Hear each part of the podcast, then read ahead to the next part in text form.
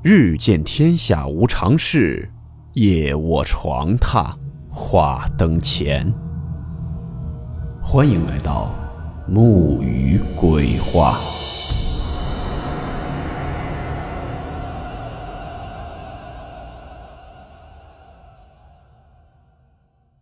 大家好，我是木鱼。今天的故事来自网友何九分享。故事名称。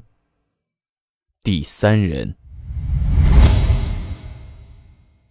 温馨提示：本故事含有未经证实的内容和边缘化知识，部分内容超出普遍认知。如感到太过冲击自己的主观认知，请大家当做故事，理性收听。事隔多年，我仍然忘不掉电梯里张姐那寒冷的眼神。那件事后的很长一段时间，我都会对电梯产生恐惧。这事儿呢，发生在十年前，我刚刚出去到东部某沿海城市打工，找了一个来月的工作，在带来的几百块钱还剩下几块的时候，心想再没工作就要饿死了，于是呢，就随便找了一家有食堂宿舍的小电器厂里做普工。刚开始呢，被安排在包装车间。其实当时心里还是很不愿意的，因为包装车间七个人，只有我一个男的，其他都是女的。当然，那时候年纪小不懂事，如果是现在，我肯定乐开花了。六个女人，全部都是已经结了婚的年轻嫂子。我去了之后呢，她们每天最大的乐趣就是逗我玩，拿我开玩笑，而且是什么玩笑都能开。就差没有在车间里直接把我给糟蹋了。想想那时候可真傻，整天装成个二五八万一样，一脸严肃。哦，对了，那时候嘛，流行装酷。不过我这个人呢，做事还是很努力的，而且只有我一个男人，力气活呢当然抢着干。还有就是，我急缺钱，就快断粮了，计件拿工资。所以呢，我每天上班基本上是最早到、最晚走的。所以开玩笑归开玩笑，他们平时呢对我还是很好的。工作上呢，因为我是新来的，而且年纪最小，很是照顾我。即使有时候我弄错了，导致所有人加班返工，也都没有怨言。总而言之呢，这个车间是很和谐、快乐的。除了我有时候会因为他们开玩笑开得过头而生气。组长呢是一个年轻的小嫂子。三十来岁，姓张，我叫她张姐。对我呢是尤其照顾。张姐是安徽人，很漂亮，给人的印象呢就是两个字：火爆。身材火爆，脾气火爆。她在这厂里做了有七八年了，从刚开始的家庭小作坊，到现在的七层厂房，见证了老板的发家史。虽然呢，他只是包装车间的组长。但是厂里上上下下都很给他面子。好了，闲话不说了，说说那天晚上发生的事情。那是一个夏天的周六晚上，我们加班通宵赶货，因为周日呢要装车发货拖到海关。晚上十二点左右的时候，我肚子饿了，就提议呢说先去宵夜。结果虽然他们都觉得我的建议很好，但是没有人愿意下楼。我只好答应说给他们带上来。包装车间呢在四楼，有一部运货的电梯。平常公司呢是不准员工用的，但是晚上就没人管了。我看着电梯在三楼停了很久才上来，然后下去的时候，电梯忽然在三楼又停住了。门打开，我就看见张姐站在三楼的电梯口。一言不发的走了进来，他身后是一片漆黑。三楼呢是零配件仓库，不用加班。我当时就觉得奇怪了，我就问他：“我说张姐，你怎么跑三楼来了？”他没有回答我，只是转头看了我一眼，然后继续盯着电梯上的数字。虽然那当时正是盛夏，但是他这一眼。却让我忽然觉得有一股寒意，也看不出是什么表情、什么情绪，只是觉得好冷好冷，就感觉非常不对劲。我上班三个多月了，很明白、很清楚的认得这就是张姐，但是脑子里却又怀疑不是。因为张姐呢平时很热情、很开朗，就热情开朗到可以用疯来形容。虽然那时候我觉得车间里的六个女的每个人都是疯子，但是无疑张姐是最疯的一个。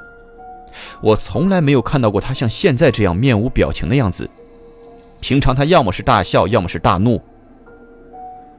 这个时候呢，我还没有感觉害怕，只是觉得奇怪，不对劲。但是看他不说话，我也就没有多问。我这个人呢，本来就话不多，而且我知道，看起来再开心的人也会有情绪低落的时候。还好电梯很快到了一楼，我们就一前一后的走出了电梯。这时候呢，张姐才开始变得有些像张姐了。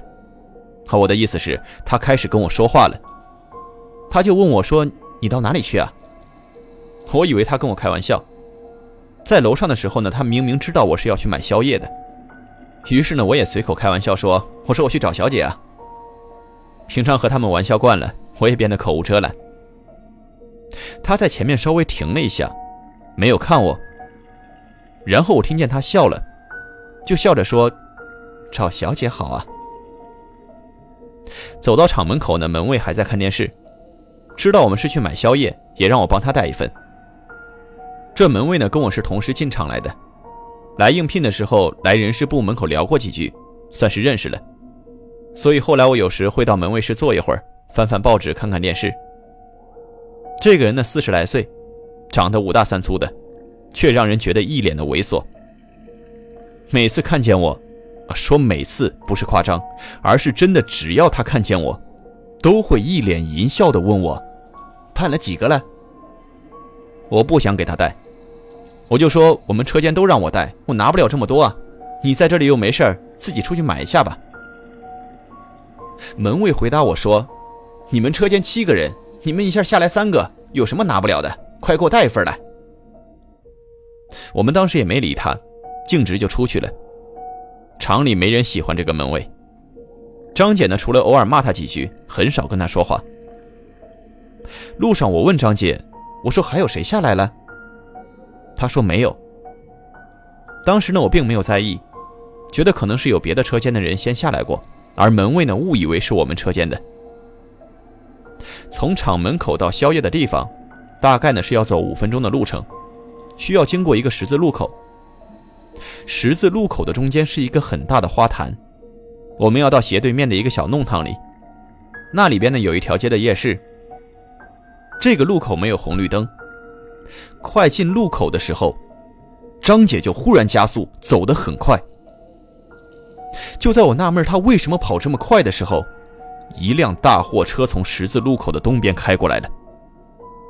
事实上，这辆车没有遵守交通规则，他从东边直接左转往南开去，而没有绕行花坛。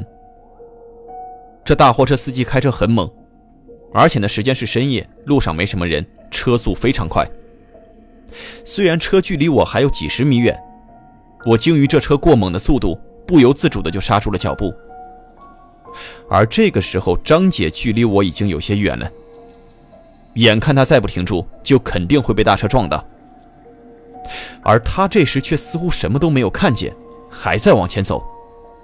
我就急忙狂奔过去，想要拉住他。虽然我以我能达到最快的速度去追他，但是心里直觉是追不上了。当时就心想：完了完了，因为那车根本就没有减速，而我和他的距离，以我平常跑步的速度，想要追上他，根本是不可能的。但就在这个时候，张姐停住了，停在了路中间。当然，这些我说了这么多，但是其实只是在几秒钟发生的事情。我当时呢，就一边狂奔一边大叫，我就说：“张姐，你快跑啊！”这时候我都能听见自己一颗心脏猛跳的声音。就在我已经绝望的时候，我看见张姐忽然转头，那个角度我看到了张姐冲着货车笑了一下，然后就大叫一声，撒丫子向前飞跑，跑过马路，一屁股坐在花坛上。我当时呢对着疾驰而过的货车背影大骂了一通，跑过去看张姐，她就开始大惊小怪，啊，说刚才吓死我了，还好我跑得快，那车像是故意要撞我什么什么的，说了一大堆。我当时心想，那个样子看起来更像是你故意要去撞那个车。我就问他，你刚才停在路中间干什么？他说我没停啊，我一直在那儿跑呢，还好我跑得快。我就骂他，我说你神经病啊！车来了你不会等他过去再走，跑什么跑啊？没撞到你，快把我吓个半死！我们两个人惊魂未定，庆幸毫发无损，各自捡回半条性命，仍然去买了宵夜。当然，我还是给门卫带了一碗牛肉拉面。门卫呢很是高兴，大赞我人品好，请他吃拉面。我不客气的问他要钱，他一边很无奈的掏钱给我，一边就问我说：“怎么三个人出去，两个人回来了？那一个是不是被你给办了？”这时呢，张姐走到前面去了，我就小声问门卫：“我说你别瞎扯，什么三个人出去啊？”门卫这时大笑着说：“说就那个白色连衣裙，蛮漂亮的女孩子，跟你和张姐一起出去的，肯定被你小子给办了。”我当时一阵恐惧，我就嘟囔了一句：“我说你刚才看见我们有三个人一起出去的，你他妈眼花了吧？”不等他回答，我就追上了张姐上楼去了。回到车间的一屋子女人一边吃宵夜，一边听张姐绘声绘色的讲述刚才差点被车撞的经历。这种事情，当事人会觉得很紧张、很恐怖，他就说我差一点被车撞死了。但是听众呢，却完全不觉得，只要没撞死。就没什么事儿。于是呢，其余五个女人一致认为张姐故意夸大事实，或者说她故意是假装会被车撞到，其实是想要跟我发生一点什么事情，想要勾引我、调戏我，让我英雄救美呢。张姐就大怒，她们六个女人就闹成一团。原本以为要做到早上的事情，在凌晨五点多钟就做完了。回到宿舍，我很久都睡不着，脑子里就像有一部电视机。回放晚上发生的事情，从电梯里就开始不对劲了。想起张姐那个眼神，又是浑身发冷。而且我们明明只有两个人出去，门卫却说有三个，还说的有鼻子有眼，什么穿白色连衣裙很漂亮的女孩子。还有，我看得很清楚，张姐就是在路中间停住了，但是她却说她一直在那儿跑。而且停住后那个笑容是怎么回事？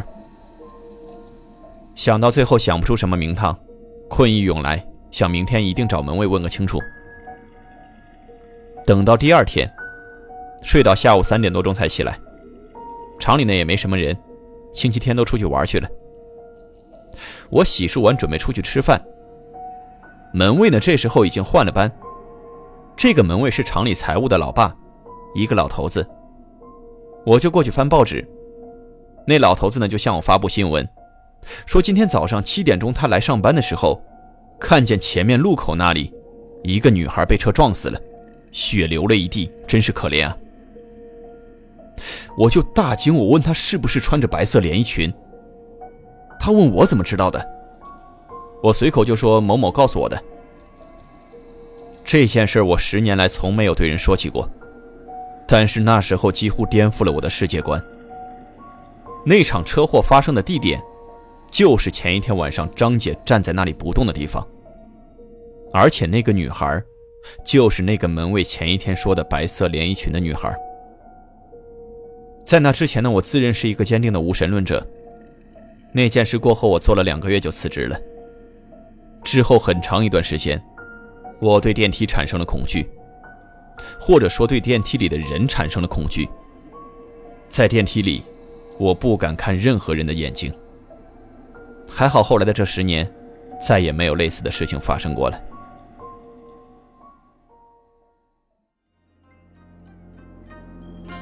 好了，我们今天的故事到此结束，祝你好梦，我们明晚见。